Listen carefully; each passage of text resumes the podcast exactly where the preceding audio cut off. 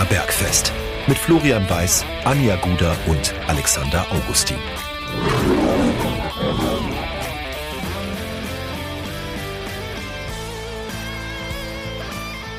Servus und herzlich willkommen. Giesinger Bergfest, der Löwenstammtisch lädt zu Episode Nummer 126.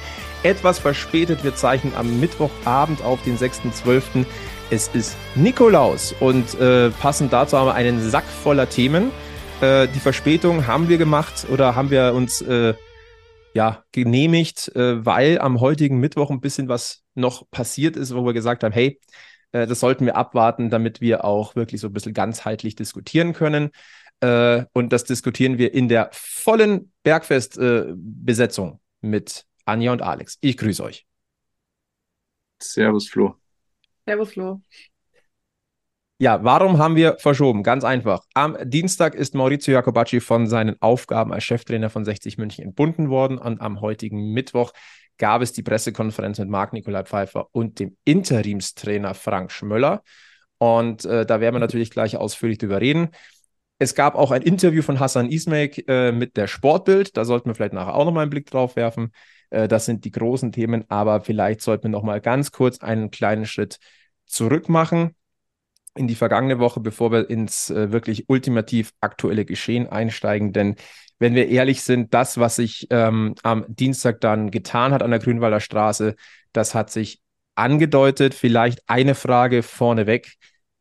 Das Aus von Maurizio Jacobacci Punkt A richtig Fragezeichen, Punkt B rechtzeitig Fragezeichen, Punkt C könnt ihr das, äh, das gesamte verstehen, was sich da getan hat? Anja, du darfst.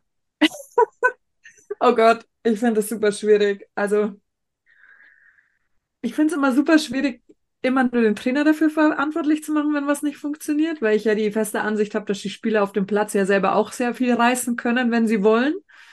Ähm, aber wenn wir uns angucken, wie wir so manchen Trainer schon gekickt haben, mit welcher durchschnittlichen Punktebilanz und Co., dann ist er halt nun mal der schlechteste von allen gewesen jetzt. Ähm, ja, und Fußball ist ein schnelles Geschäft. Ich kann es schon verstehen. Ich kann auch äh, zum Teil die Trainer-Rausrufe verstehen, wobei ich das echt immer ein bisschen respektlos finde, weil die Leute halt versuchen zu arbeiten und manchmal klappt es halt nicht. Und dann muss man nicht noch mit dem Daumen von oben drauf drücken. Das finde ich immer ein bisschen gemein. Das wäre genauso was, wie wenn ich jetzt auf Dreh bin und die ganze Zeit steht einer neben mir und sagt, ich kann nicht drehen. Ist jetzt auch nicht super nett. Also deswegen, das finde ich nicht nett, aber ich kann alles so verstehen, wie es jetzt gelaufen ist. Ich finde auch die Option Frank Schmöller gut ich gönne ihm diese Chance. Da würde ich mir sogar eine Trainerlizenz wünschen, die es ja leider nicht gibt, dass er das weiter länger machen kann. Aber eigentlich ist es mir schon wieder Chaos, weil ich mir denke, und dann? Ja, was ist und dann? Da werden wir auch noch gleich drüber diskutieren, glaube ich. Also, also ich persönlich, ich war sogar überrascht davon, dass sie ihn jetzt noch gekickt, äh, gekickt haben, weil er, naja, die, die Winterpause ist nahe und äh, ich habe eher gedacht, sie sie schleppen sich jetzt irgendwie noch in die Winterpause und machen dann den Cut. Also, dass der Cut kommt, das glaube ich war, war seit Wochen unausweichlich, weil es einfach nicht läuft. Die Mannschaft, die er ja selbst zusammengestellt hat, auch das äh, ist ein Teil des Problems. Er hat ja, ähm, er ist der Verantwortliche für die Kaderplanung gewesen im Sommer, zwangsläufig. Und äh, natürlich steht und fällt er damit, wie, wie die Mannschaft funktioniert. Und sie hat nicht funktioniert in den letzten Wochen und entsprechend ja, ist die Trennung nur logisch. Ähm, wie gesagt, ich hätte gedacht, dass vielleicht die Winterpause äh, abgewartet wird. Das hätte man auch abwarten können. Ich finde es trotzdem jetzt nicht falsch, das ähm, jetzt zu machen, zumal nach dem 0 zu 3 gegen Dortmund, wo du einfach, ja, vorsichtig formuliert, dich nicht mit Ruhm bekleckert hast zum wiederholten Male jetzt in den letzten Wochen. Und entsprechend musst du die Reißleine ziehen äh, als, als Verantwortlicher, wenn du nicht selbst irgendwie das Gesicht verlieren willst. Wobei das zustande kommen natürlich auch interessant ist, dass ein Marc-Nikolai Pfeiffer, der ja selbst äh, wahrscheinlich in den nächsten Monaten gehen wird oder in den nächsten Wochen vielleicht sogar äh, oder in den nächsten Tagen, man weiß es ja nicht, wie das so zu Ende gehen wird, dass der jetzt die Reißleine zieht, bei dem selbst die Reißleine schon gezogen wurde. Also ja, typisch, typisch 60, so wie so oft. ich muss zugeben, ich habe am Dienstag noch nicht mit dem Schritt gerechnet. Ähm, ich dachte, es passiert entweder nach dem Essensspiel oder kurz vor dem Essensspiel, das ja nicht stattfindet. Das ist abgesagt worden. Kann man, verlieren wir vielleicht nachher ein, zwei Sätze dazu. Ähm, dass die Reißleine gezogen wurde, überrascht jetzt mich ein bisschen von dieser Rechtzeitigkeit. Ähm, ich denke aber, dass es der richtige Schritt ist, dass du einen neuen Impuls benötigst. Die letzten drei Wochen waren einfach, ich sag's mal vorsichtig, suboptimal. Nicht nur auf, sondern auch neben dem Platz. Ähm, das, was du an, äh, gesagt hast, Anja, mit den Trainer rausrufen, ähm, das war ja nicht nur Trainer raus in, ähm, in Dortmund, das war auch ein Wir wollen euch kämpfen sehen und wir sind Löwen und ihr nicht. Ich muss sagen, diese Rufe hat es bemerkenswert lange nicht gegeben. Ja. Wenn wir wissen, wie, wie die Emotionen schon waren im Löwenkosmos, da haben sich viele noch lange, lange zurückgehalten. Nur als dieses Ding in Dortmund nach dem 0 zu 1 implodiert ist, dann sind die Fans explodiert. Dann war, ist halt der Geduldsfaden endgültig gerissen.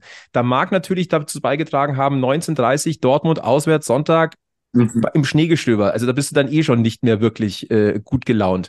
Dann möchtest du dann wenigstens in Anführungszeichen was geboten bekommen für die, äh, für die Strapazen, die du da auf, sich nimm, äh, auf dich nimmst.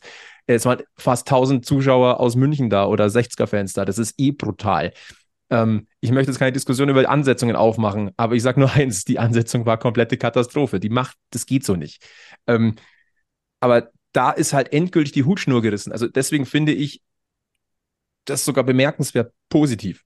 Ähm, aber ähm, die Frage ist ja, haben sie nicht, haben sie in den letzten Wochen nicht gerufen, die Fans, weil, äh, weil sie nicht, weil sie, oder weil sie keinen Anlass dafür sahen oder weil einfach andere Themen das Ganze noch überlagert haben?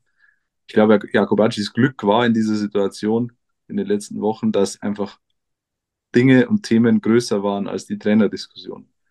Ähm, und jetzt war es halt ja. unvermeidlich darüber zu sprechen und ja, dann ist es dann doch recht schnell gegangen. Ja, ähm, es gab zu viele Baustellen. Das, das ist definitiv richtig. Da bin ich auch, äh, bin ich auch bei dir. Ich glaube trotzdem, das ist, wie gesagt, das reines Bauchgefühl, dass sich viele noch äh, auf den Support oder beziehungsweise noch irgendwie auch auf die Mannschaft so ein bisschen eingestellt haben. Ja, es gab mhm. viele politische Äußerungen wieder in der Kurve vermehrt ähm, angesichts der Umstände momentan. Ähm, da ist auch der Support ein bisschen zurückgeblieben, aber ich glaube, es ist eine Mischung aus beidem. Man hat der Mannschaft schon auch noch irgendwie ein bisschen Support geben wollen.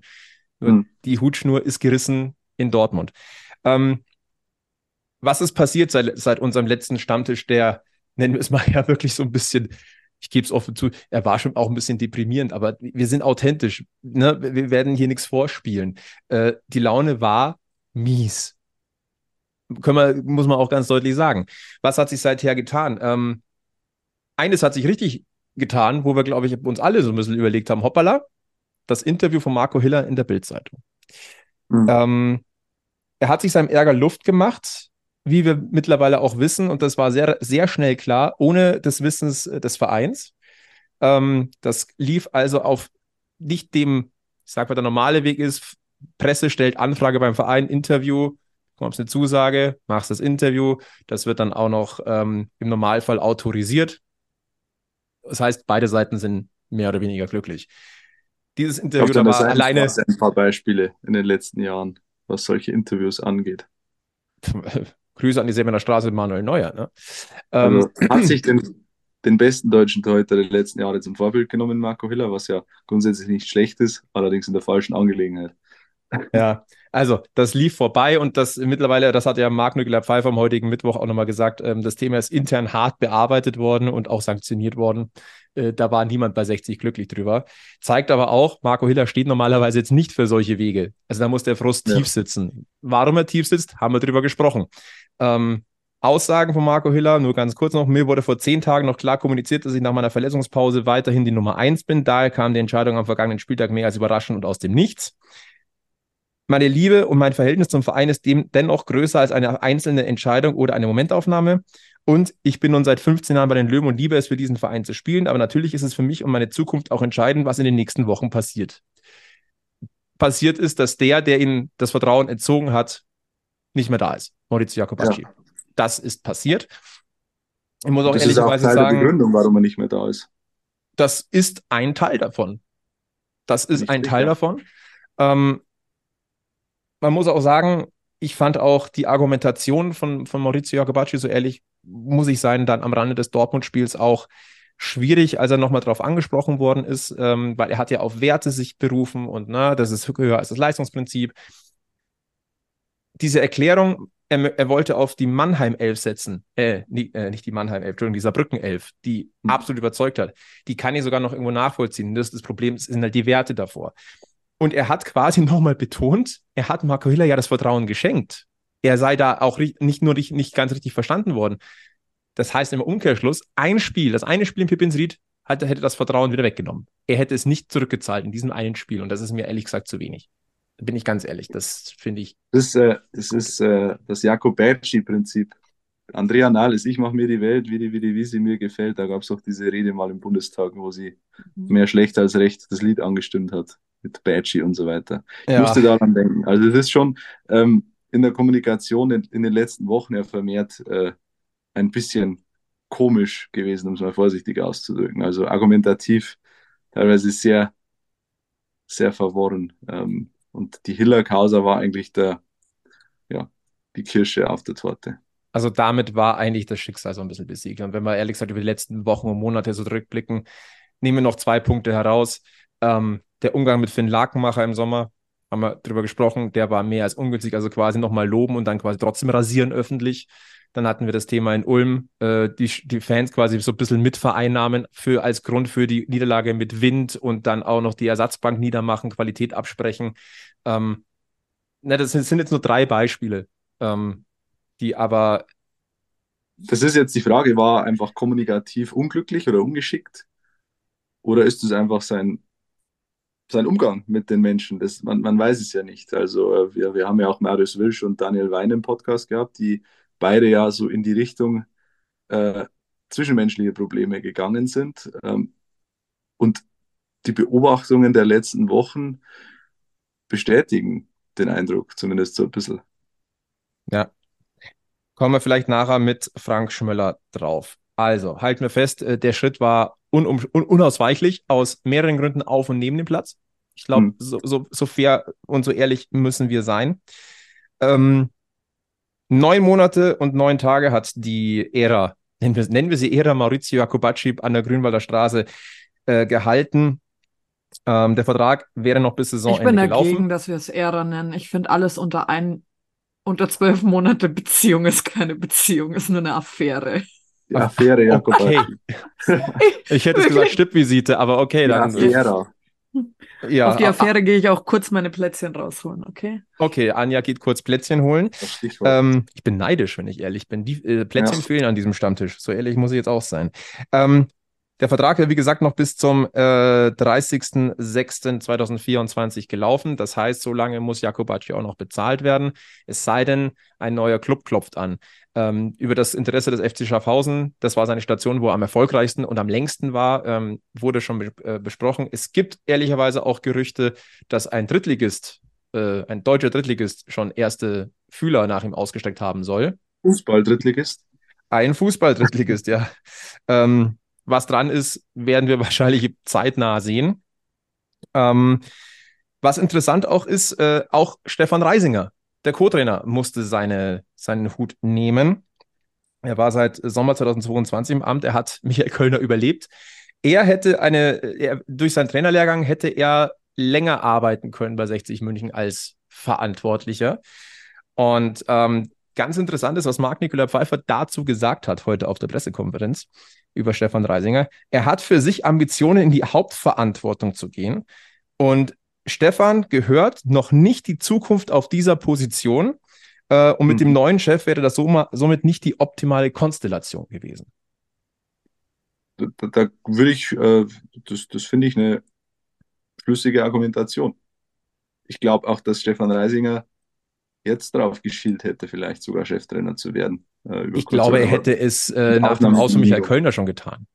Ich glaube auch, ja, genau, da hat er wahrscheinlich auch schon Ist ja auch okay, da drauf zu schälen, oder? Ich meine, ich mache Wenn ja keinen Fußballlehrer, äh, wenn ich nicht Ja. langfristig oder kurzfristig die Ambition habe, Cheftrainer zu werden. Das ist ja auch völlig legitim. Ja. Aber in der Situation, ich fände auch Stefan Reisinger nicht die richtige Lösung, muss man ganz, ganz klar so sagen. In der Gemengelage.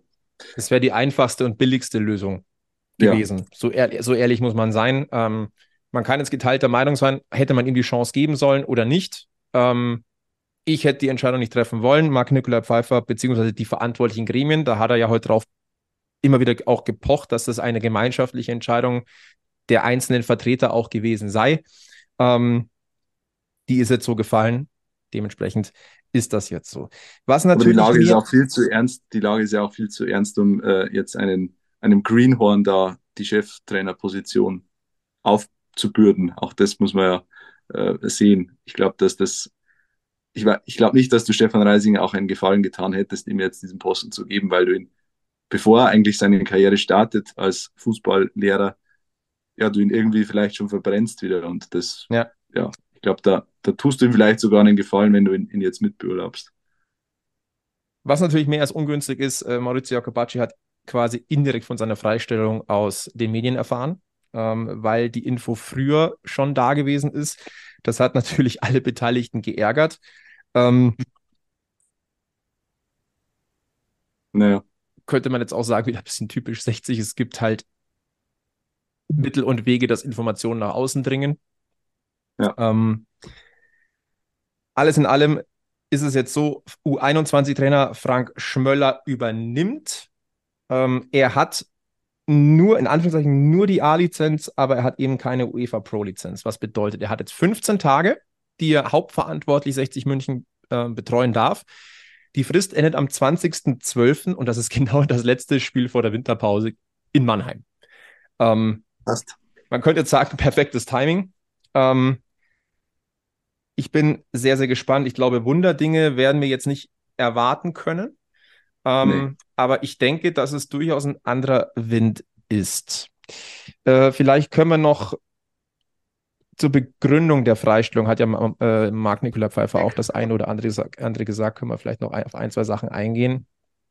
Ähm, es wären die Ergebnisse, aber auch die Art und Weise gewesen, wie 60 aufgetreten ist, ähm, die zu diesem Austausch geführt haben, an dessen Ende dann eben die Freistellung von Maurizio Jacobacci gewesen ist. Ähm, dieses, die Ergebnisse und auch das Auftreten hätten äh, ein Stück weit zu einem Abhandenkommen von der eigenen Überzeugung der einzelnen Spieler auf den Platz geführt. Ich glaube, da kann man nicht widersprechen.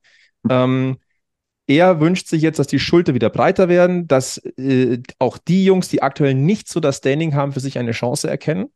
Ähm, es wäre wünschenswert, das würde nämlich einfach auch so die, die Alternativen wieder ein bisschen schüren, ähm, die ich momentan ehrlicherweise schwer sehe. Ähm, es hätte dann Gespräche mit den Gremien, verantwortlichen Vertretern und Menschen gegeben, die nah an der Mannschaft sind. Er hat dementiert, dass es eine Verständigung oder eine, eine, eine Sitzung des Mannschaftsrates gegeben hätte. Und äh, dass, dass die irgendwie den, äh, den Daumen gesenkt hätten oder eine Entscheidung über den Trainer getroffen haben. Ähm, meinen Informationen nach gab es aber zumindest eine Unterredung zwischen äh, Vertretern der Mannschaft ist, und dass da ein Austausch stattfindet, ähm, ist klar und dass der Austausch wohl dann nicht so positiv Richtung Maurizio Jacobacci ausgefallen ist. Das ist wohl so einzuordnen, beziehungsweise war wohl auch so. Mhm. Interessant jetzt, was machen wir mit der Trainersuche, wie die ablaufen wird. Ähm, es wird ein Prozess. Ähm, das ist ja äh, ein Wort, das äh, im Löwenkosmos äh, auf ähm, verantwortlichen Ebene sehr oft gebraucht wird. Ähm, man wolle, ich zitiere, den internen Prozess so aufgleisen, weil ja noch eine andere Position vakant ist, dass das alles sinnig und schlüssig zusammenhängt. Da ist natürlich das Thema des noch nicht intronisierten neuen sportlichen Verantwortlichen, sei es jetzt Sportdirektor oder Sportgeschäftsführer. Und ähm, Klingt ja sogar fast vernünftig. ja, und es ist, Ja. es ist ein Prozess, den wir intern definieren unter Einbezug der Gremien und Gesellschaftervertreter. Und äh, Marc Nikola Pfeiffer betont, die Aufgabe ist wahnsinnig komplex, hier in der Verantwortung zu sein. Vor allem als Trainer. Und da möchte ich ihm jetzt nicht widersprechen. Das heißt, Aber erst die Zeit drängt. und dann Trainer. Und nicht umgekehrt. Innerhalb von Oder 15 beides auf Tagen. einmal. Es wird wahrscheinlich Ja gut, ausdiskutiert. du hast ja dann kein Pflichtspiel mehr für ein paar Wochen, aber es wird natürlich schon Sinn machen. Also zum Start der der brauchst du ihn. Ja. Oder aber Hm. du machst es ungefähr wie Haching und lässt Frank Schmöller im Amt und zahlst halt Strafe. Regelmäßig. Aber ich weiß nicht, ob das äh, möglich ist bei 60 München mit den finanziellen Möglichkeiten oder eben nicht Möglichkeiten. die, Rechnung ist, ist relativ einfach. Kostet es dich mehr, die Strafe für Schmöller zu zahlen oder einen neuen Trainer zu holen? Wahrscheinlich eher letzteres. Also sag mal so, ähm, sehr teuer sein darf der neue Löwentrainer definitiv nicht. Aber ähm, lasst uns erstmal vielleicht einen Blick auf Frank Schmöller werfen. Also U21-Coach bei 60 München und ähm, der hauptberuflich eigentlich noch was anderes macht am Vormittag. Ähm, Okay. was, ich, was sehr interessant ist. Äh, er Oh, hat das, war heute so auch. Warte, lass mich raten, ich weiß es nicht. Lass mich raten. Ich weiß es, Ja. ich, ich kann dir die Antwort ehrlich gesagt gar nicht genau geben. Ich muss ganz ehrlich so. sagen, ich weiß sein, sein, äh, sein Tätigkeitsfeld nicht. Aber wie, er hat das heute so, so schön formuliert auf, auf der Pressekonferenz, wie er, finde ich, überhaupt eine, eine sehr aufgeräumte, sehr sympathische, sehr bodenständige ähm, Figur abgegeben hat. Also ähm, da muss ich ganz deutlich sagen, ähm, äh, stark und ähm, der hat jedes Vertrauen jetzt verdient. Und wenn es halt auch nur diese, eigentlich jetzt nur noch zwei Spiele sind, nachdem das Essensspiel abgesagt ist. Zum Thema, ähm, wie das gelaufen ist. Er habe um 11.35 Uhr den Anruf bekommen, dass er die erste Mannschaft bitte übernehmen soll. Und um 11.40 Uhr hat er von seinem Arbeitgeber die Freistellung erhalten, um das zu tun. Okay. Das, das, also innerhalb von fünf Minuten hat sich sein Leben für die nächsten drei Wochen grundlegend verändert. Ich glaube, der Arbeitgeber ist Löwen-Fan. Ja, ja, weil du es weißt oder weil, weil alles da Nee, das ist sehr naheliegend. Und äh, also Ach so. zumindest eine, ein Arbeitgeber, der eine Chance für seinen Mitarbeiter erkennt und sagt, okay, kriegen wir hin, Auf jeden Fall, ja. muss ich sagen. Aber es wäre Ja. noch gut, wenn er gesagt hätte, der Arbeitgeber hat gesagt, aber pass auf dich auf. Das wäre auch wichtig gewesen noch. Ja, so ein bisschen Selbstschutz, ne? Ja, Ja. absolut. Ähm, Frank Schmöller hat von einer guten Laune im ersten Training gesprochen, weil er hat ja auch gleich um 14.30 Uhr am Dienstag das erste Training mit der Mannschaft. Ähm, das sind auch die Beobachtungen, die meine Kollegen ähm, uns mitgeteilt haben. Ähm, er spricht von einer spannenden Aufgabe, er hat Bock drauf. Es ist aber auch eine Aufgabe, die nicht ganz ohne ist. Und das ist eine, Ja. das ist eine satte Untertreibung, möchte ich schon wieder fast sagen. Mhm. Ähm, aber er hat viele kleine Sachen gesagt, die ich interessant finde und über die man zumindest mal kurz reden sollte. Fangen wir vielleicht mal mit der Torwartfrage an, weil natürlich ist diese Frage aufgekommen. Er sag, hatte, das- hat dazu gesagt, ich mache mir erstmal mein eigenes Bild und werde mich mit dem Torwarttrainer abstimmen und, Zitat, ich werde die Entscheidung klar mit beiden Torhütern kommunizieren. Genauso muss es auch sein. Ja. Es geht nur über Kommunikation. Und ich halte beide Schritte grundsätzlich jetzt für möglich. Dass Marco Hiller ins Tor zurückkehrt, um auch ihn quasi so aus dem emotionalen Tief so ein bisschen wieder rauszuholen und ihn in seine Position auch als Vizekapitän wieder zu stärken. Hm. Genauso richtig würde ich es ehrlicherweise finden, zu sagen, ja, David Richter soll jetzt die zwei Spiele noch machen, weil der ist im Spielfluss. Ich halte beides für möglich und beides ehrlicherweise für richtig. Was denkt ihr? Ich würde zu letzterem tendieren. Äh, Und dann einfach mit der Ansage in der Winterpause analysieren wir und kann sich jeder wieder von Null weg anbieten. Wahrscheinlich unter dem neuen Trainer. Aber bis dahin weiß ich nicht. Ich würde eher nichts verändern gerade. Äh, Und aber das natürlich Marco Hüller klar kommunizieren. Ähm, Wir machen die zwei Spiele jetzt so und dann geht es wieder bei Null los.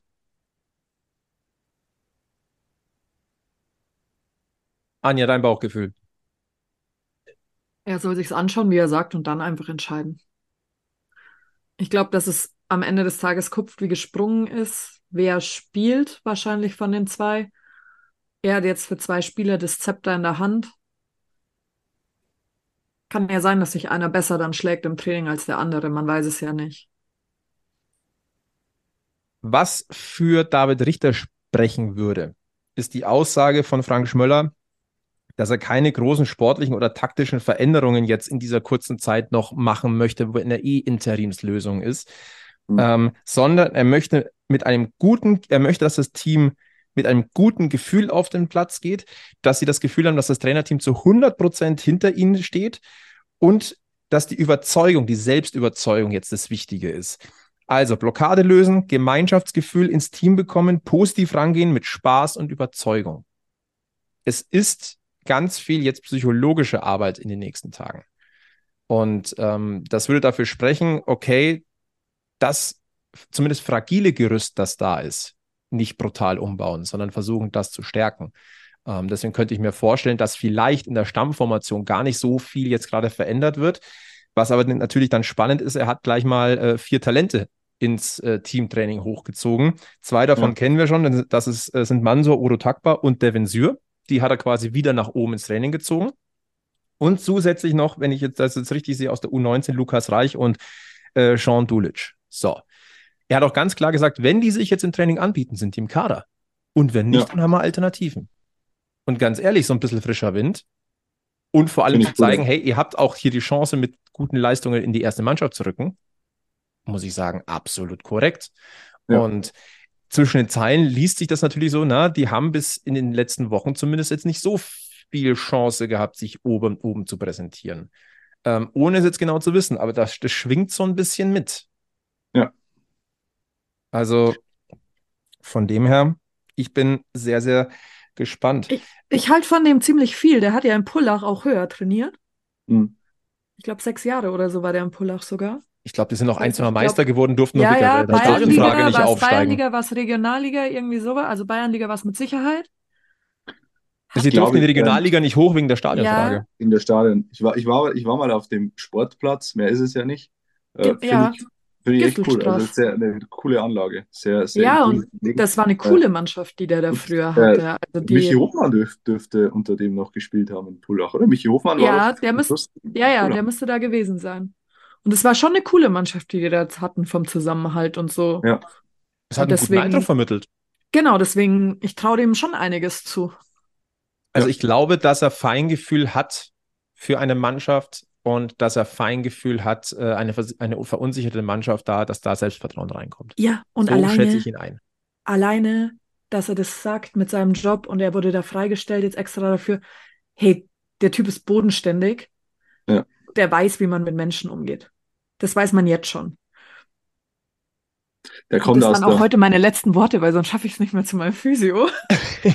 Anja, äh, Anja muss sich noch äh, fit kneten lassen. Äh, das, äh, nachdem du äh, Plätzchenteig geknetet hast, der nicht bei uns angekommen ist in der fertigen äh, Version, was ich sehr schade finde, ja, ähm, lässt du dich jetzt durchkneten. Na gut, dann, ja. liebe Anja, wünsche ich dir. ich lasse nicht wundern, ich lasse laufen, weil ich zeichne mit auf.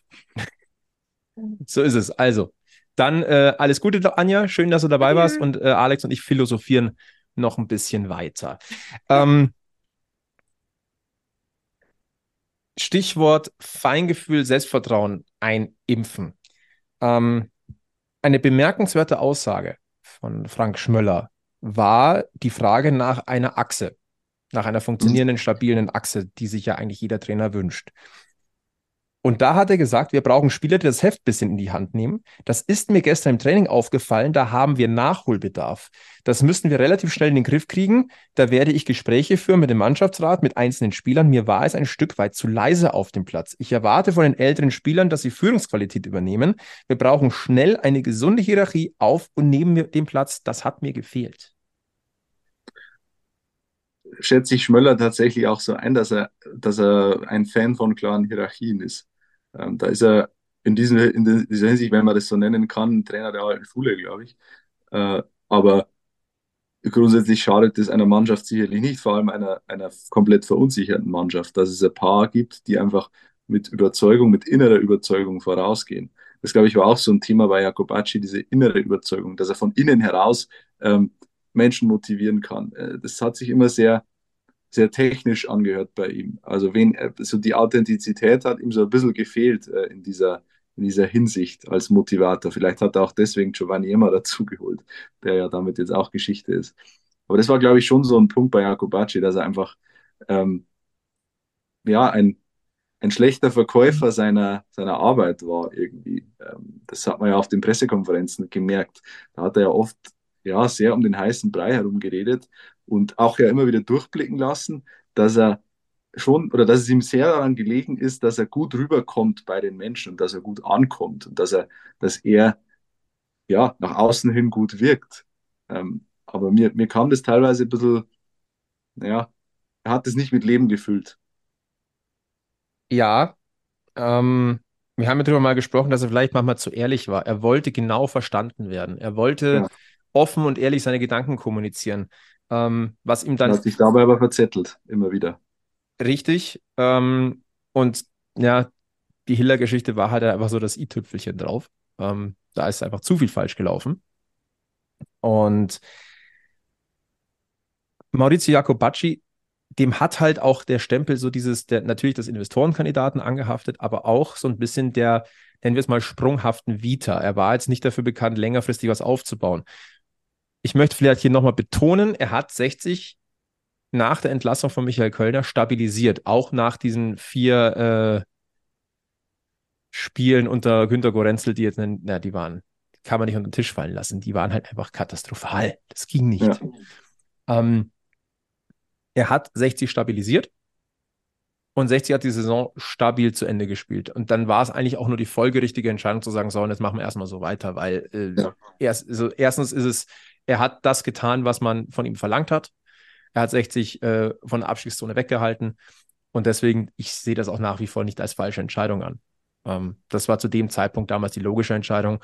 Ähm, Auch weil, soweit ich das jetzt noch mich erinnern kann, auch jetzt nicht so die super Top-Lösung auf, klar auf der Hand lag nach Maurizio Jacobacci. Jetzt muss man sie natürlich finden. Und ähm, das bringt uns jetzt zum Thema. Ähm, laut Bild-Zeitung hat Daniel Birov wurde bei Daniel Birovka angeklopft und der hat gleich mal abgesagt, äh, so quasi in die Richtung nicht unter den aktuellen äh, Konstellationen. Wir wissen, unter welchen Konstellationen er gegangen ist. Das ist durchaus nachvollziehbar. Ähm, Daniel Birovka ist ja seit dem 30.06.23 wieder frei. Ähm, er war nur ein Jahr bei der Spielvereinigung Unterhaching bei der U17. Also ähm, das hätte ich auch ehrlicherweise als ein bisschen unrealistisch gesehen. Ich kann verstehen, auch um der emotionalen Seiten willen, dass man bei ihm anklopft, aber Ja, mich wundert aber das jetzt nicht wirklich. Also, das hätte mich ja wirklich gewundert, wenn der zugesagt hätte. Das wäre ja, also, ich glaube auch nicht, dass er, dass er einfach nur Nein gesagt hat, hat sondern äh, wie, wie äh, Michael Scott in The Office äh, eher so, no, no, no, no, oh my God, no, no. Eher so, glaube ich. Wahrscheinlich. Wahrscheinlich. Ähm, es kursieren natürlich jetzt viele Namen. Äh, schmeiß mal welche im Raum, bis, bis wir zu dem kommen, der momentan wohl so ein bisschen in der Favoritenrolle ist. Ähm, ganz frisch auf dem Markt ist Dirk Schuster. Und ich könnte mir jetzt vorstellen, dass viele Löwenfans sagen, ja, das wäre einer. Ähm, kolportiert ist aber, dass er, dass er ungefähr 35.000 Euro im Monat verdienen würde und das ist schon mal wahrscheinlich erstmal nicht zu stemmen für 60 München. Es sei denn, man einigt sich auf allen Gremienebenen wieder drauf und dadurch gibt es ein bisschen Geld mehr von der Investorenseite, was ich aber nicht glaube. Aber grundsätzlich finde ich Dirk Schuster schon spannend. Spannend, ja, aber also, packt mich jetzt nicht der Name, ehrlich gesagt. Ein weiterer gute Arbeit Name, geleistet, aber Ja. ja. ein weiterer Name, der äh, verfügbar wäre und den wir damals schon nach der Entlassung von Michael Kölner genannt haben, ist Marco Antwerpen. Den hätte Mhm. ich ja damals in der, in der Favoritenrolle gesehen. Und ich sage noch immer, ich fände es nicht schlecht, ihn an der Grünwalder Straße zu sehen. Hat, hat gute Arbeit geleistet in Kaiserslautern. Wo war er vorher noch? Marco Antwerpen. Boah. Also äh, ist, er, ist auch keiner, der jetzt äh, irgendwie ein Feuer entfacht in mir. Ist halt so ein, mei, einer von, von, von diesen Trainern, die halt, die überall hinpassen würden und irgendwie auch nirgends, finde ich. Also Rot-Weiß Aalen, Viktoria Köln, Preußen Münster, Eintracht Braunschweig, Würzburger Kickers. Weiß Münster. Genau, stimmt. Ja, ja. Sicherlich keine schlechte Lösung, ja. Aber meine, die Frage ist, was, was brauchst du in der Lage für einen Trainer? Ist jetzt auch die Frage, planst du wieder nur bis zum Saisonende oder Genau. sagst du, hey, eigentlich müssen wir gleich eine, eine gescheite Lösung präsentieren? Ich Du bin klar jetzt für Zweiteres. Genau, du musst weil du jetzt Zeit hast. Du kannst jetzt schauen, sondieren. Du hast die Zeit, du musst natürlich schauen, dass du nicht komplett hinten reinrutscht. Das, das Damoklesschwert hängt natürlich über dir. Aber ähm, jetzt musst du, nachdem du reinen Tisch gemacht hast, du hast keinen Sportdirektor, du hast keinen Trainer, jetzt musst du sagen, äh, Mitte oder Anfang Dezember, okay, wir schauen schon auf die nächste Saison. Wir schauen, dass wir nicht absteigen. Das das Minimalziel, alles andere ist eh schon wurscht. Und dann starten wir ab, dem Sommer, ab dem Sommer voll durch mit einer Startbahn, die jetzt beginnt. Und entsprechend musst du eigentlich schon schauen, dass du jemanden findest, der, der zu 60 passt, der sich 60 antun will. Ich glaube, das ist das größte Problem an der ganzen Angelegenheit. Ähm, ja, und, und, anhand dessen musst du, musst du entscheiden. Marco Antwerpen und Dirk Schuster sind bestimmt Trainer, die auch langfristig was, was aufbauen können. Das haben die auch bewiesen. Aber wie gesagt, irgendwie, äh, die, die, die Namen packen mich jetzt nicht, weil das ist eine rein emotionale ähm, Angelegenheit. Und aus der Emotionalität heraus sollte man jetzt keine Trainerentscheidung treffen. Also da bin ich dann vielleicht auch der falsche Ansprechpartner. Das, was äh, Robert Reisinger gesagt hat, wir sind kein Hire and Fire Club mehr. Ich möchte, dass das so bleibt. Ähm, ja. Du solltest eine langfristige Lösung. Also bitte nicht jedes Jahr drei Trainer verschleißen, ähm, ja. was wir ja schon mal haben oder gehabt haben und was es bei ja. anderen einstmals großen Vereinen in der Regelmäßigkeit gibt. Nee, also. Die Saison ist noch jung, also die, die zwei Trainer, die sind. Ja, also im Normalfall zwei Trainer sind in Ordnung. Du hast noch Frank Schmöller und am bestenfalls dann einen, der dann bleibt. So. Ähm, das wäre jetzt so mein Wunsch. Ähm, ein Name, aus dem man in der dritten Liga kennt, ist, ist ähm, Gerino Capretti. Ähm, das halte ich allerdings für vergleichsweise wenig äh, ja, realistisch. Äh, den SC Verl hatte lange betreut und in die dritte Liga geführt. Aber die Intermezzi bei Dynamo Dresden und dem FC Ingolstadt, die waren einfach unterdurchschnittlich. Und ähm, ich glaube, das ist, ein, das ist ein Mann, der eher bei kleinen Vereinen wirken kann. Deswegen wieso, hat er, wieso hat er dann beim FC Ingolstadt nicht funktioniert? Frage. Ich hätte ehrlich ja. gesagt die, äh, den FC Ingolstadt gar nicht mehr am Schirm gehabt als Trainerstation von ihm. Also Dresden, ja, aber Ingolstadt, das äh, ja, war zu kurz, als dass ich es mir gemerkt hätte. Ja. Ein Name, der bei 60 grundsätzlich immer wieder auftaucht, ist Rainer Maurer. Ja, ja. Auch der packt mich nicht. Das mag auch an der Vergangenheit liegen, wobei Rainer Maurer ja oft Unrecht getan wurde. Der war ja, wenn man so die, die letzten 20 Jahre. Der war doch der stabilste.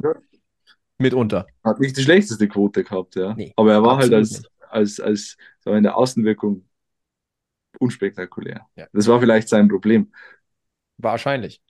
Ähm, ja. Aber der Mann, der als Topfavorit gehandelt wird, ist Tobias Schweinsteiger.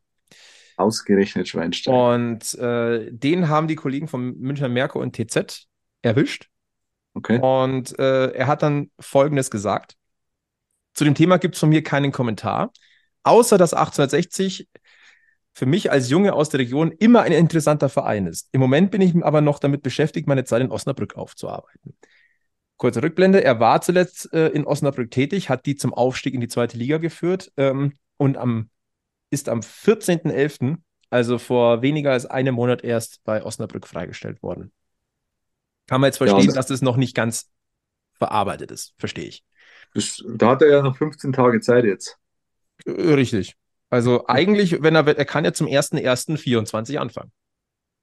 Hätte sogar noch mehr Zeit, ja.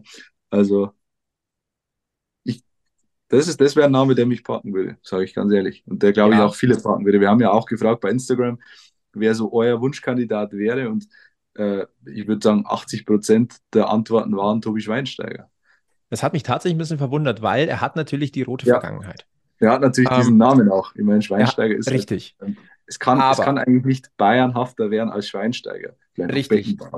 Er war auch, äh, so, das muss man natürlich auch sagen, und diese Fotos geistern natürlich durchs Netz und jetzt erst recht wieder. Er war bei der Abstiegsrelegation 60 gegen Regensburg im Stadion ähm, in rotem Outfit.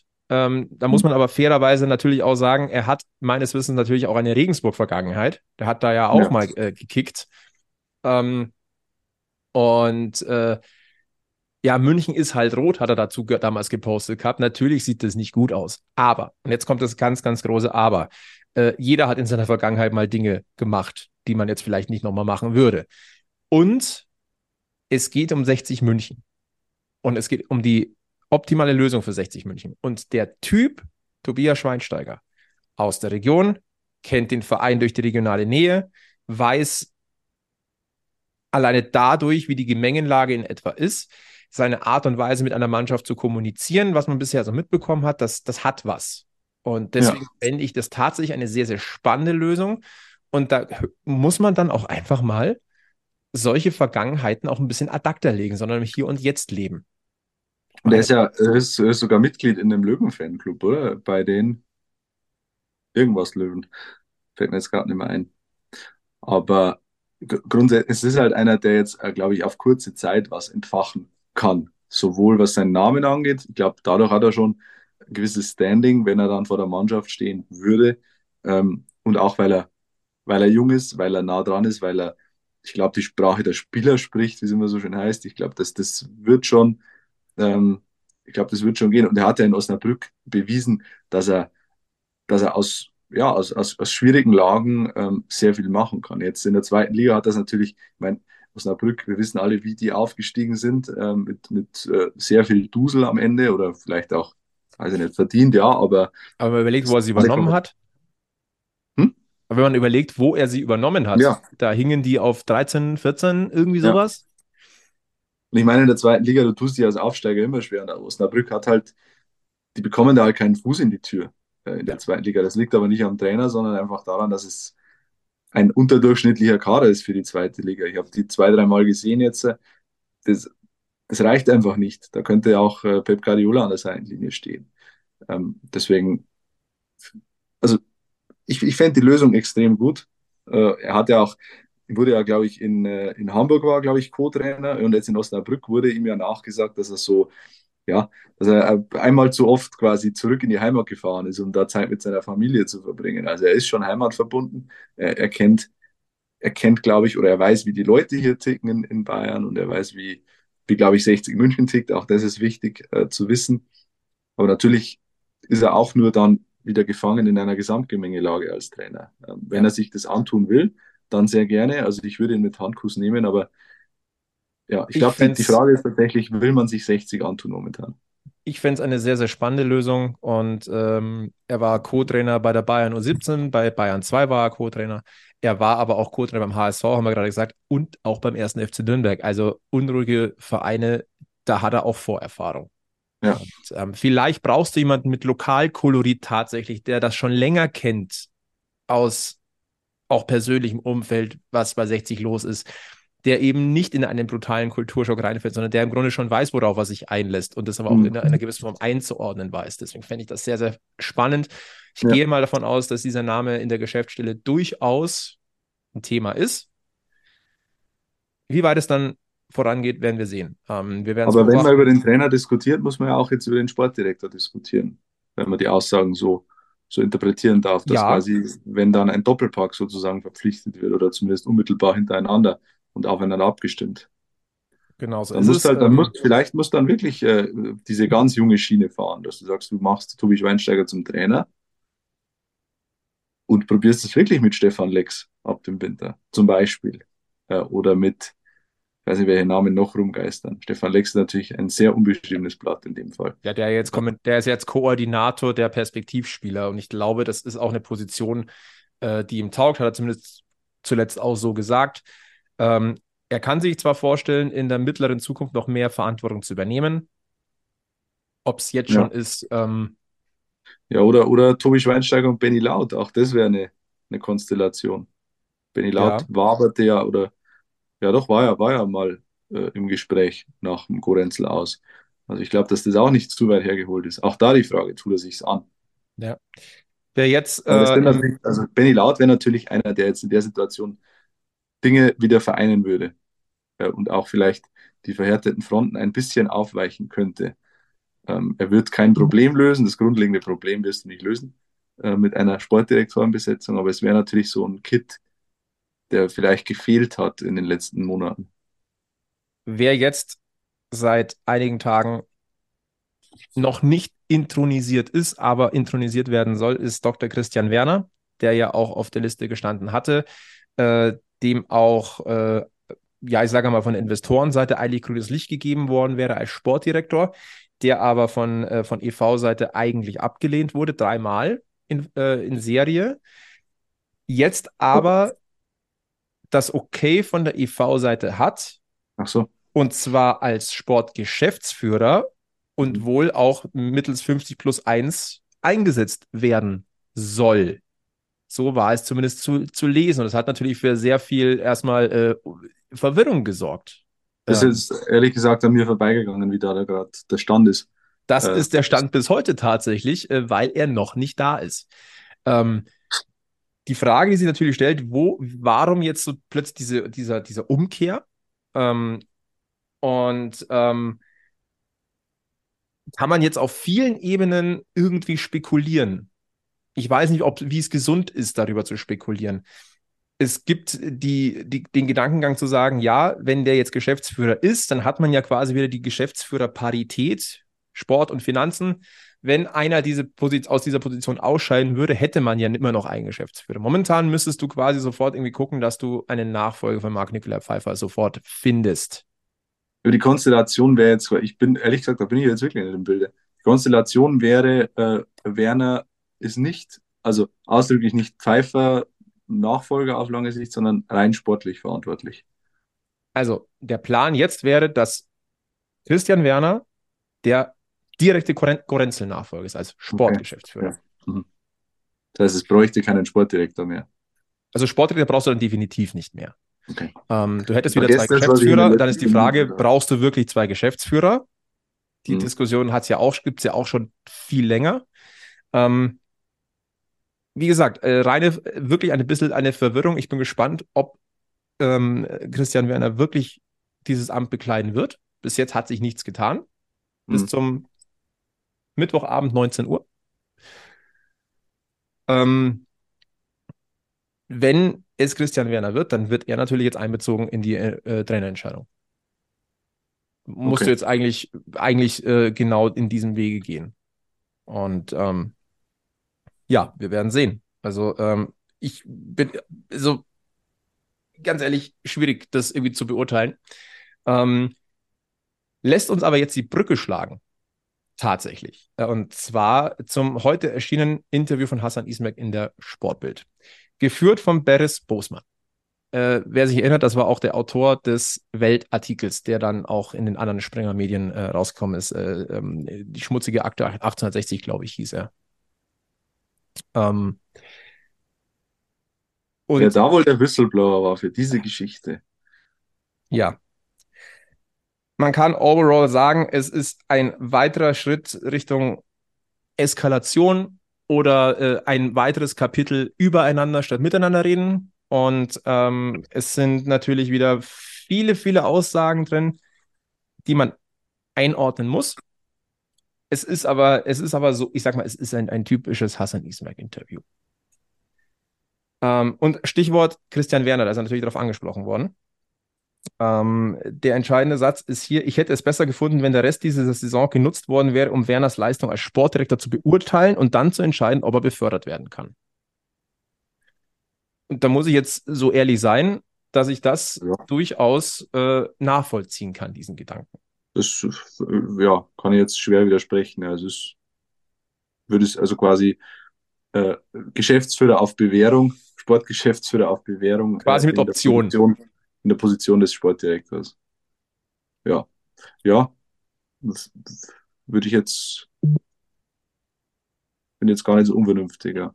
Also den, den Punkt würde ich ihm äh, so geben.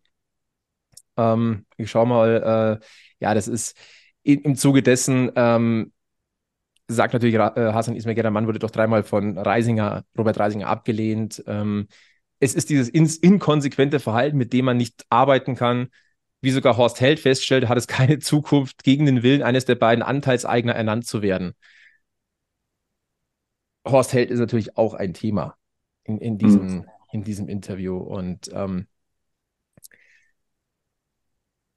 kommen wir vielleicht nachher nochmal drauf. Ähm, ich, uns rennt natürlich auch die Zeit so ein bisschen davon. Wir, wir wollen jetzt hier nicht den, den übermäßig äh, bodenlosen zeitlichen Bot Podcast machen. Wir versuchen jetzt mal auf die, die wesentlichen Aussagen zu beschränken. Zum Pfeiffer aus, äh, sagt Hassan Ismail. Die Reaktion der Sponsoren zeigt, dass Pfeiffer einen guten Job gemacht hat. Er hat sich auch politisch neutral verhalten und beide Gesellschafter gleich behandelt.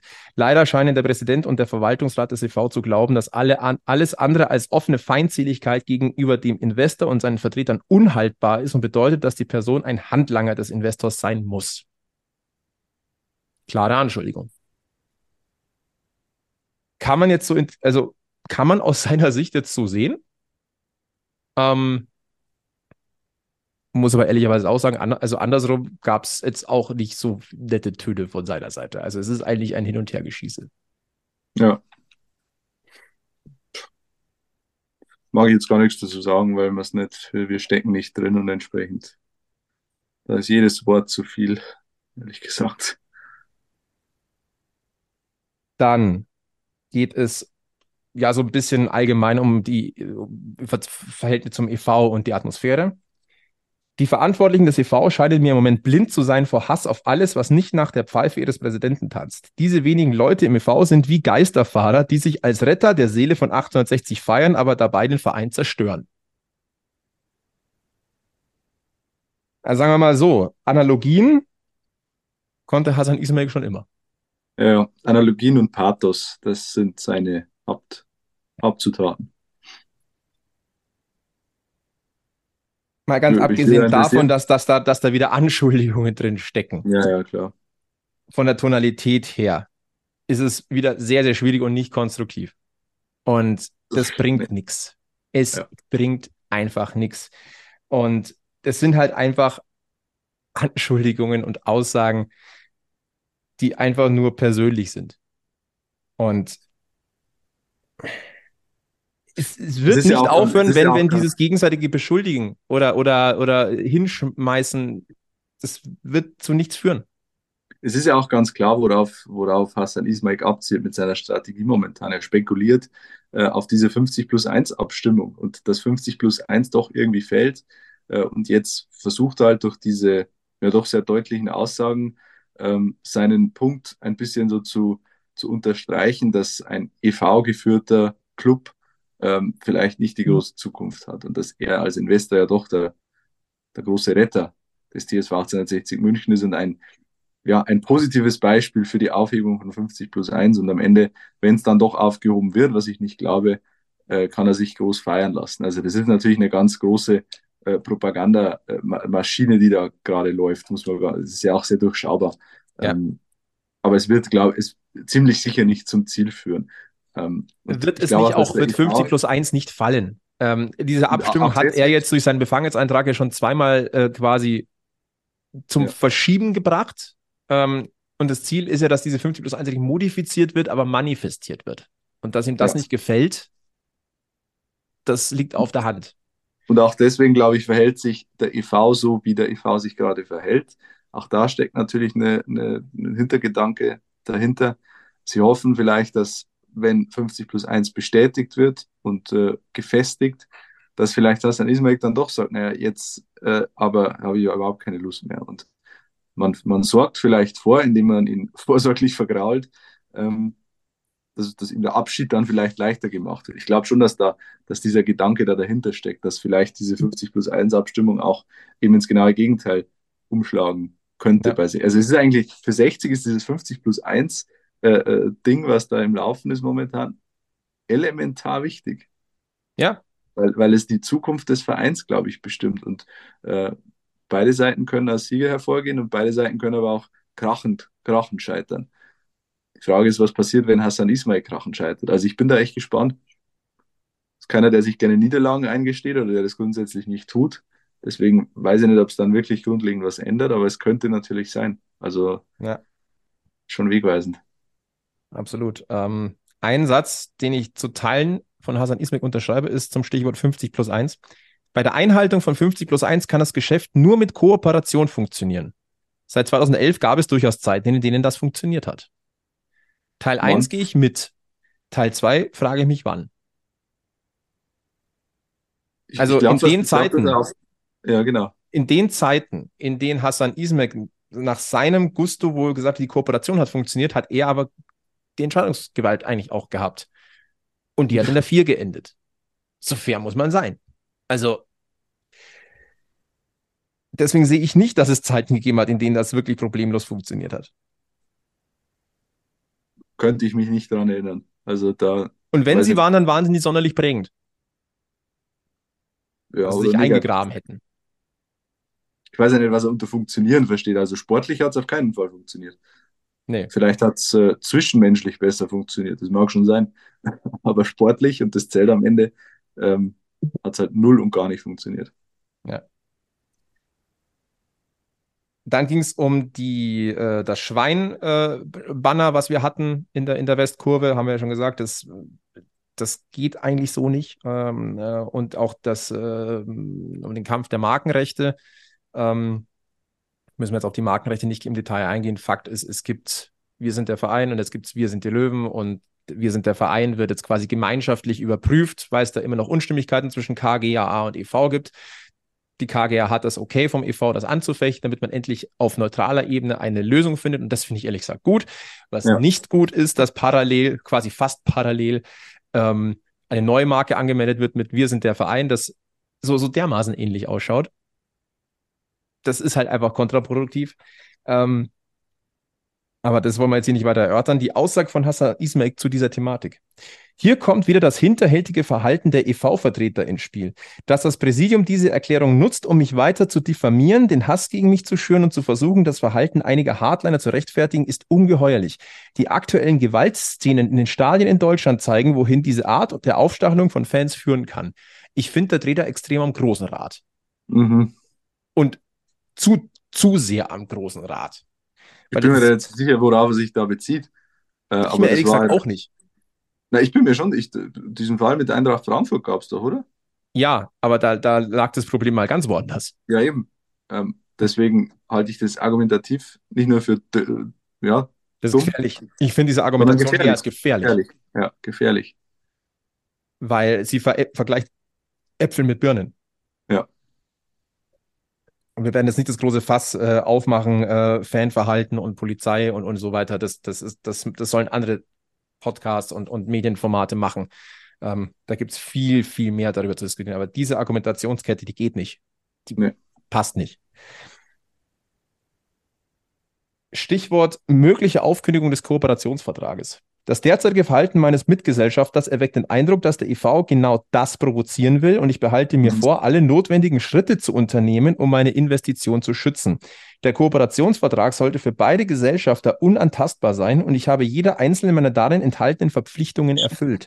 Das aktuelle Verhalten meines Mitgesellschafters zeigt, dass es sich nicht mehr, dass er sich nicht mehr an die Spielregeln halten will.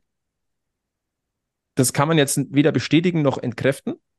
Ähm, ich kenne den, Deta den detaillierten Inhalt des Kooperationsvertrags nicht. Wer da jetzt verstößt und wer was einhält, das wissen die Beteiligten. Ja. Aber es ist natürlich eine indirekte Drohung, dass es da rechtliche Schritte gibt. Und das ist schon mal wieder nicht gut. Weil das die nächste Eskalationsstufe sein wird. Die wird kommen. Die wird auf jeden Fall kommen. Ja. Das ist das Traurige, weil es halt wieder Dinge verzögert und äh, ja, noch komplizierter macht. Und dann ging es um die, den Vorwurf der Erpressung. Ähm, das ist der letzte Punkt, den wir jetzt in einer jetzt schon sehr langen Folge kurz ansprechen wollen. Ähm, also quasi diese Erpressung, ja, wenn äh, Person XY kommt, dann zahlen wir nicht. Ich wollte nur deutlich machen, dass die Bereitstellung zusätzlicher finanzieller Mittel für mich als Investor nur dann Sinn macht, wenn sie sinnvoll eingesetzt werden. Das setzt aber die Kooperation des Mitgesellschafters und das Vertrauen in die Kompetenz der Entscheidungsträger voraus. Niemand kann verlangen, dass der EV nach Lust und Laune heraus Personal einstellt und der Investor soll dann die Rechnung bezahlen. Finde ich grundsätzlich valide. Ja qua 50 plus 1 kann das der EV aber, der kann einstellen, wie er will. Wie wir letzte Woche schon gesagt haben, das ist der, der Kern des Problems. Der eine gibt das Geld und der andere hat äh, aber die Entscheidungsgewalt am Ende. Und das funktioniert halt nicht. Also in, in, in, der, in der Form ist äh, 50 plus 1 da tatsächlich ein Problem. Ähm, aber für mich persönlich jetzt nur in dieser Form. Es darf halt, du kannst ja Investoren haben, ja. Aber du sollst nicht am finanziellen Tropf In des Investors hängen, weil dann bekommst du diese Situation. Genau. Und das ist halt das große Problem. Ja. Und da kommen wir halt nicht weit. Und solange das so ist, wird sich nichts ändern. Letztendlich ist es ein Interview, das eigentlich nur ein, ein, ein nächstes Kapitel ist. Ähm, es ist nicht zielführend. Und es wird ja. auch nicht zielführend werden. Und ähm, dementsprechend können wir uns, glaube ich, darauf einstellen, dass es noch sehr lange so weitergehen wird. Wie gesagt, im nächsten Jahr gibt es dann äh, die Verwaltungsratwahlen. Äh, bei der Mitgliederversammlung. Die werden sehr interessant. Es wird auch mhm. interessant, was bis dahin mit dem Bündnis 1860, äh, Zukunft 1860 geschieht. Ähm, es ist spannend. Ja. Lass es uns runterbrechen. Seht es uns nach, dass wir jetzt nicht jede einzelne Aussage dieses zwei Seiten Interviews von Hassan Ismail hier reinpacken, aber wir haben jetzt mal so die, die für uns kernigsten mal rausgenommen, um sie zumindest mal einzuordnen. Auf der Zielgerade würde ich noch ganz gern auf ein Interview von Marius Wörl bei transfermarkt.de verweisen. Mhm. Das nicht uninteressant ist, da geht es natürlich jetzt um seinen Werdegang, um den Wechsel im Sommer, wie das alles so gewesen ist. Und da gibt es eine Passage, die ich mhm. äh, auch das jetzt wirklich knapp, knapp zusammengefasst, lest es euch selber komplett durch, um euch selber einen Eindruck zu machen. Aber es gibt hier ein paar Passagen, ähm, die interessant sind. Also er wird zum Beispiel danach gefragt, wie, wie schwer war es, das als Münchner Eigengewächs 60 zu verlassen? Ähm, wie schwer war es? Er hat gesagt, ja klar, wäre schlimm, wenn nicht. Ähm, er ist dort zum Profi geworden, er hatte tolle Mitspieler. Ähm, und jetzt, Zitat, einiges hat gestimmt, aber in meiner Pro-Kontra-Liste gab es mehr Argumente für Hannover 96. Dann wird natürlich gefragt, was steht denn auf der Kontraliste? Seine Antwort, es bringt jetzt nichts mehr, die Dinge aufzuzählen, aber Sie können mir glauben, ich habe es mir sehr gut überlegt. Das Geld spielt dabei keine Rolle, wie einige Münchner Zeitungen und anonyme Löwenfans in Anführungszeichen in Fanforen gleich, gleich reflexartig behaupten, da hätte ich zu einem ganz anderen Verein gehen müssen.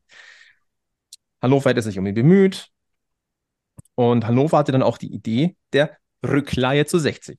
Mhm. Und es gab gute Argumente dafür, eine weitere Saison dritte Liga zu spielen und Spielpraxis zu sammeln und war doch nicht bei 60 und die Idee hat ihm gefallen. Und jetzt wird es spannend, weil dann ist natürlich, natürlich die Frage, woran hat die Rückleihe gescheitert? An mir und Hannover hat es nicht gelegen. Obwohl alles mit 96, 60 und mir besprochen und ausverhandelt war, der Termin zur Unterschrift an der Grünwalder Straße feststand, hat 1860 die Laie zwölf Stunden vorher platzen lassen. Mhm. Okay. Haben Sie eine Vermutung, warum ist dann die Gegenfrage? Und seine Antwort, ja, die habe ich, aber die behalte ich für mich. Es hat Sorry. mir am Ende aber gezeigt, dass meine Pro-Kontra-Liste richtig war. Das macht aber nichts mit meiner Zuneigung zu 1860. Der Verein ist immer größer als die Spieler und die handelnden Personen. Ich hatte in Summe eine tolle, tolle Zeit dort. Das bleibt. Und vielleicht hat alles seinen Grund. Ich sitze jetzt hier im Arminia-Trikot. Also er sagt eigentlich nichts und sagt aber alles. Mhm. Finde ich jetzt. Ja. Aber ja, ähm, wenn mir jetzt nicht alles täuscht, war das ja ein, auch ein Thema, das äh, mit Maurizio Jacobacci auch diskutiert worden ist. Und, und äh, wo auch das Thema dann war, ja, was macht es denn Sinn, jetzt jemanden auszubilden, kein Geld für ihn zu bekommen und ihn dann, dann nochmal quasi kostenfrei weiter auszubilden, dass er dann noch fertiger weggeht. Aber das, das Thema haben Frage, wir im Sommer diskutiert. Ja, das ist die Frage, wie man Marius Wörl definiert. Ist er einer, der noch ausgebildet werden muss in der dritten Liga oder der eben schon das Drittliganiveau dann mitbringt und dir sofort weiterhilft? Ähm, ja. Ja. Kann man wahrscheinlich auch so und so sehen. Ähm, ja. So ist es. Ist so. Ist so. Und äh, jetzt muss ich noch kurz, äh, wir hatten letzte Woche einen, wir haben diese Woche keinen Alex Olster, keinen Flo Olster, einfach der Thematik geschuldet, äh, was bei 60 äh, in diesen Tagen einfach los war. Und wenn mich jetzt nicht alles täuscht, ich, ich, ich suche mal schnell raus, die, ähm, die, die, die, Hinweise, die Anja gegeben hat. Ähm, die haben wir nämlich hier noch wo rumschwirren. Er war genauso erfolgreich für wie auch gegen 60. Genau, er ist, äh, ist jetzt, äh, er bildet jetzt äh, Stürmer in, bei seinem Verein aus, in der, zwei, in der Ju Jugendstürmer aus, äh, bei dem Verein, äh, von dem er zu 60 gewechselt ist. Und er ist in einem anderen, äh, er ist in Polen geboren, hat aber für ein anderes Land gespielt. Ja. Und die Antwort, ich gebe zu, die, also das war schon verzwickt, aber es gab richtige Antworten und es ist tatsächlich Martin Max.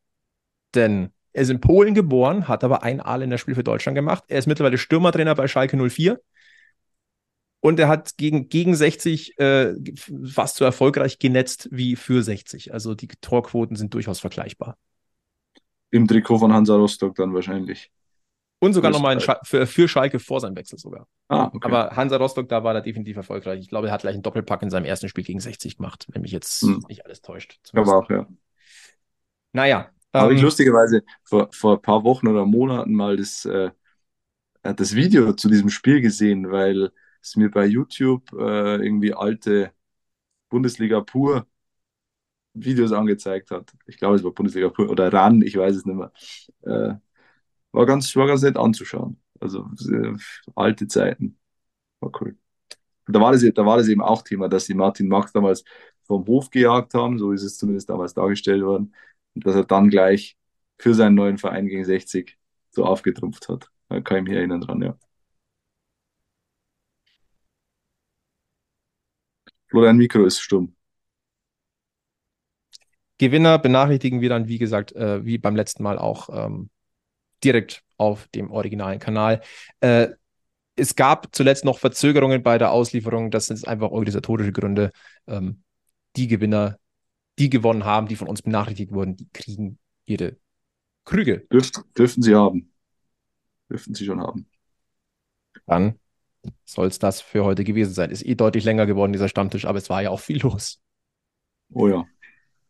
Und es wird weiterhin viel Nächste los sein. Woche ist, da ist nicht so viel los, also zumindest Sport. Richtig. Ähm, das Spiel gegen Essen ist abgesagt. Vielleicht noch ein Wort dazu. Das liegt nicht tatsächlich am Rasen, denn der ist vom Schnee äh, zu befreien, beziehungsweise sieht wohl schon gar nicht mehr so schlecht aus. Das Problem sind eher die Ränge, die vereisten Ränge, die Zufahrtswege, Rettungswege, ähm, auch Anfahrtswege. Ähm, das ist die Gesamtentscheidung der Stadt München, das Stadion zu sperren. Ähm, geht auch um Dachlawinengefahr. Ähm, Also da geht es um die Sicherheit der Beteiligten und gar nicht so sehr am Spielfeld. Und deswegen kann ich das durchaus nachvollziehen. Auch wenn zu, zu Recht ehrlicherweise in den letzten Tagen viel Kritik auch äh, in Sachen öffentlicher Nahverkehr und so weiter gewesen ist.